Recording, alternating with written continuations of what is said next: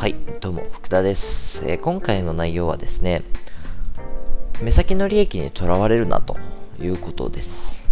というよりも、えー、月並みの言葉で言うとそういう風になるんですが、一番大きな利益を得る人というのは目先の利益にはとらわれないということについてお話をしていきたいなと思います。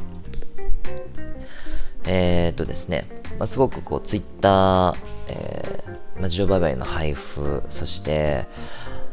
まあ過去のいろんな方とやり取りをしてきてみても、まあ、一番思う人がうまくいかない原因っていうのがですね、目先にとらわれすぎているというものが、やっぱり大きいなと僕は思ってます。うん。まあ、今音声で聞いてくださってるあなたも、いろいろと想像してほしいんですが、本当に目先の利益だけにとらわれている人っていうのは、本当にうまくいってないことが多いですよね。で、じゃあ月並みの言葉で目先の利益にとらわれるなと言っても具体的にどうしていいのかっていうのがわからないと思うんですよ。で、そもそもなんで目先の利益に人はとらわれるのかっていうとこもわからないと思うんですね。なので、ちょっとそういうところ心理学的なところを込めて、やっぱり敵っていうものが何で起こるのか、どういう敵なのかを知れば、それ対処を人はできると、えー、思いますので、まあちょっとあまりこういう内容っていうのは説明してるとかないと思いますのでね、えー、今回は説明していこうかなと思います。はい。で、今回の音声を聞いて、あまあこういう風な、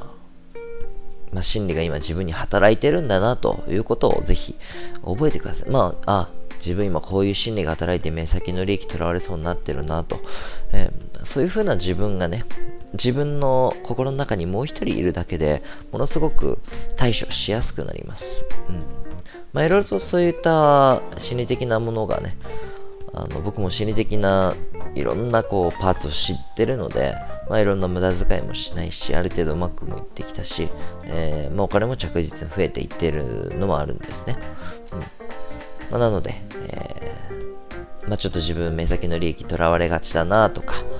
まあ、それでうまくいってないのかなとか思う人が、えー、いらっしゃればぜひ今回の内容を聞いてくださるといいかなと思います。はい。で、そもそも、じゃあなんで人は目先の利益にとらわれてしまうのかっていうところなんですけども、まあ、僕らの脳みそですね、えー、基本的にこういう心理学的な心理的な要因って脳みそが、えー、全て司っているものなので、まあ、それ脳がどういう動きをするのかを知ればいいんですけども僕らの脳みそっていうのはまあ大昔そうですね、えー、まだ狩りとかをしている時ですね、えー、その時と大して変わってないんですよ、まあ、もっと言ったらまあ原人とかあのまあ猿はちょっと行き過ぎかなってってぐらいですけど、まあ、極端に言うと猿の時とそこまで大きく脳みそは変わってないんですね。うん、で、まあ、大脳新皮質とか、えー、勉強したことあると思うんですけどもそのまあもともとも猿たちと同じ時同じ脳みそのところにプラス新しくできた容,、まあ、容量があって人間の脳みそってできてるんですけどほとんどが昔と変わらない状態なんですよ。うんまあじゃあそれが前提として、じゃあ僕らの脳みその大半を占めてるのが、じゃあその猿たちと、まあ、ほとんど一緒だということを前提に置けばですね、えー、僕らの意思っていうものを度外視して考えると、その無意識に動くこと、えー、感情で僕らが動くことっていうのは、すごく共通点があるんですよ、猿とかと。そして、その時のじゃあ僕らが狩りとかしてる時ってどういう状態かっていうと、まあ、まだまだね、あの家もそんなにしっかりしたものもなければ食料も安定してないし、えー、まだまだジャングルとかで、まあ、天敵がライオンとか、えー、いろんな天敵がいるような状態です、えー、その時の脳みそっていうのはどういう状態かっていうとやっぱりですね、まあ、いつ食べ物にありつけるかわからないですよ。人間っていうのは基本的に飢餓に強いようにできてるんですけども、あの満腹の時よりも飢餓に強いようにできてるっていうのはやっぱこの時から掘ったんですね人が手に汗握るのももともと猿だったので、まあ、何かね緊急時に、えー、もともと猿でまあいろいろ木をね伝っていってたわけなので手に汗を握ることでまあ、ちょっと滑りづらくなるとかすごい緊張して体が硬くなるっていうのはまあ、急にですね、ライオンとかにガッと噛まれた時に、えー、筋肉が、まあ、硬直してるわけなんで、出血が少なく済むんですよね。だから体ってすごく硬くなるんですよ。今の生活から考えたらなんでこんなことになるんだろうっていうことも昔の時代だとすごく助かった、えー、機能なんですよね。でそういった状況の中でやっぱ目の前に食べ物があるっていう状態が少ない。じゃあそういう時にね、あのじゃあそれを先延ばしする必要ってないんですよ。食べ物ある時にやっぱ食べないといけないですよね。お金、あの、僕らがサバイバルをしてる時とか。で、そういった時に作られたのが僕らの脳みそです。だから、僕らは目先の利益ってものにやっぱすごく劇的に感情が動かされて、えー、それをつかみに行こうという風な脳みそになります。はい、だから、悪いものじゃなくて、もともとそういう時に生きてた脳みそが僕らを行動させてるっていうことをぜひね、覚えてもらったらいいです。そうすれば、そういった自分がいるんだよっていうことをわかるわけなので、えー、客観的に自分がそういう行動しちゃいけないなっていうことわかりは、わかりますよね。じゃあ、えー、それやっちゃいけないんじゃっていうだけの知識じゃなくて、じゃあどうすればいいのか。じゃあそもそもなんで目先の利益取られちゃいけないのかっていうと、最大の利益を得ることができないからなんですよ。目先の利益にとらわれると。うん。最大の利益、例えば、まあ、今日はしただけで考えればね、まあ、目先の利益、まあ、食べ物とか取った方がいいわけですけど、僕らは、ま、5年、10年、20年、30年と、まあ、ずっと生きていくわけですよ。これからも。じゃあ、これからもずっと生きていくっていうことは、5年、10年、もっと言ったら人生100年だったとしたら、100年間で一番高い紅葉、一番たくさんのものを得られたり、一番たくさんの経験できたり、一番満足を100年間で一番すべきなんですよね。うん。だから、例えばまあ、20代のうちに、まあ、すごく楽しんで楽しんで20代の中の満足紅葉がすごい高くてもじゃあ3040の紅葉がすごく低くなるとあのトータルで言うとものすごく紅葉って低くなるわけなのでね。だから、まあ、20代はスキル習得に当てようとか、えー、先行投資しようっていう風な考えになっていくわけですけどもそういった意味で、えー、目先の利益ではなくてトータルの利益で考えるまあ、それが見えない人は1ヶ月間の利益、えー、1年間の利益、そういったところでどんどん伸ばしていければ、あのいいです。で、1年間、2年間、この3年間で自分が最もたくさんの富を得られたり、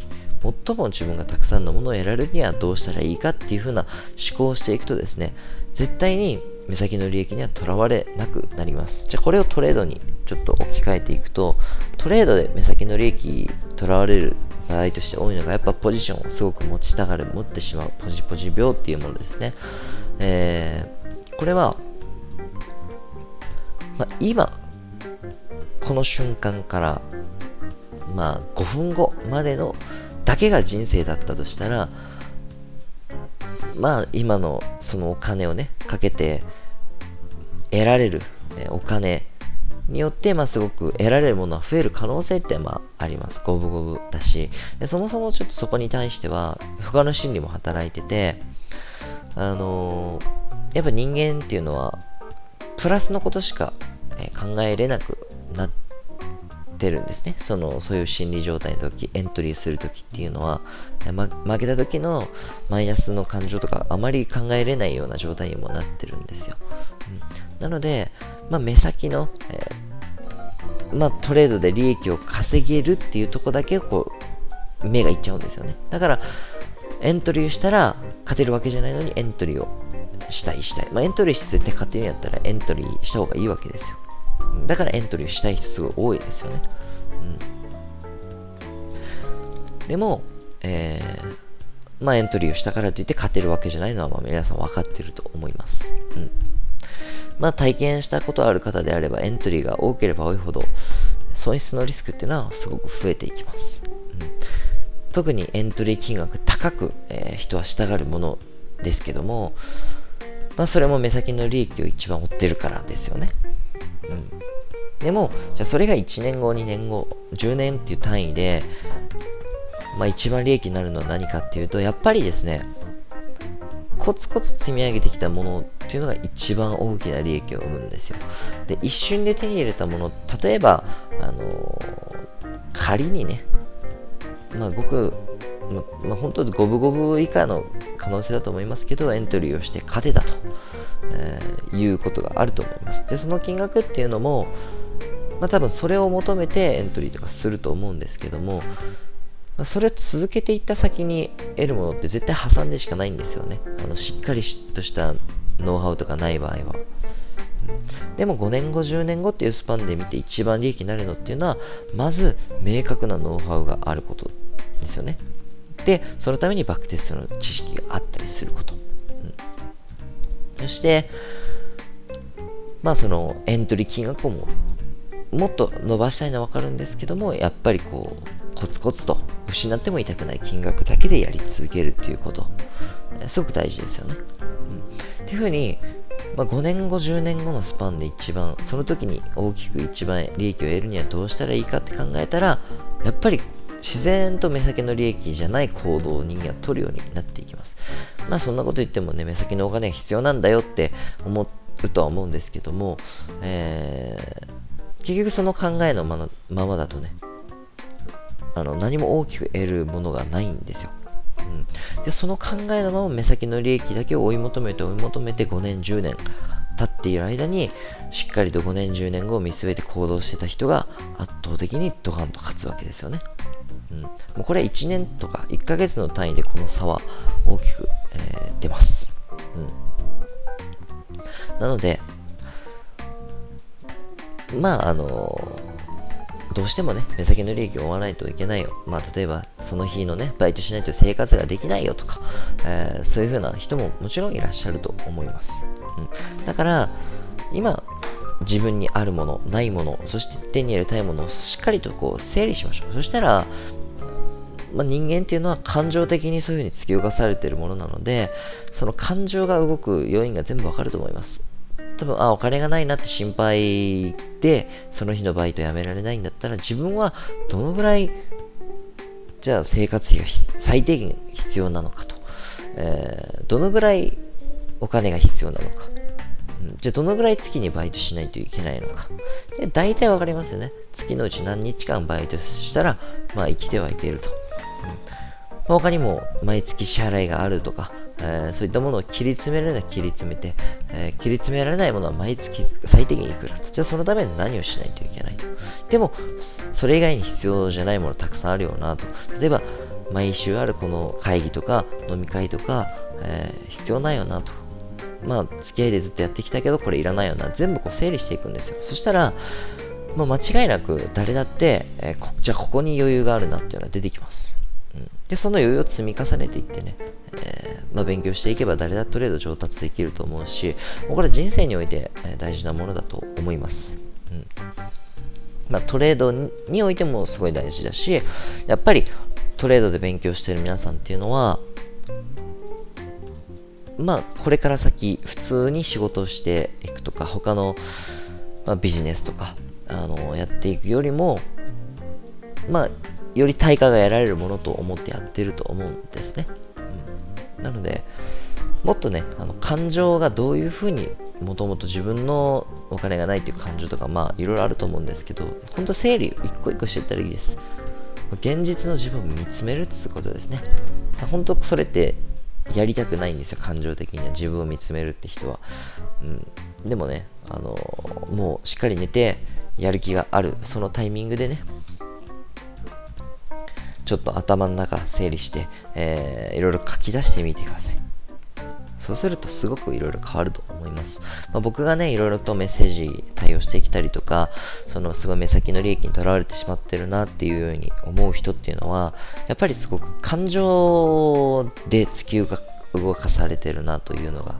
あの、すごく感じます。うん、でその感情がなんでそういう風な感情が動くのかっていうのを分かってないからそうなるんですよ。だから自分がお金がないからこういう風にやってるんだなって思うんだったらじゃあお金がないなって思う原因を突き止めていくとか、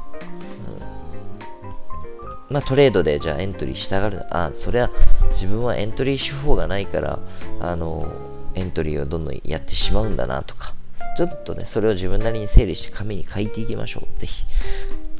うん、僕も常にやってます、こういったことは。えー、まあ、朝起きて毎日やるときもあれば、まあ、週に1回。まあ、その日やることは毎日確実に、え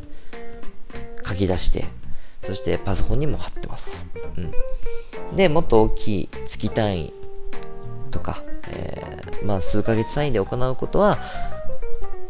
まあ、ほんとたまに、えー、見直していくとか。でも大きな目標からちっちゃい目標、そしてそれぞれ何をすべきかっていうのは全てあの書き出してね、頭で整理してやってます。本当もやもやすることがないように。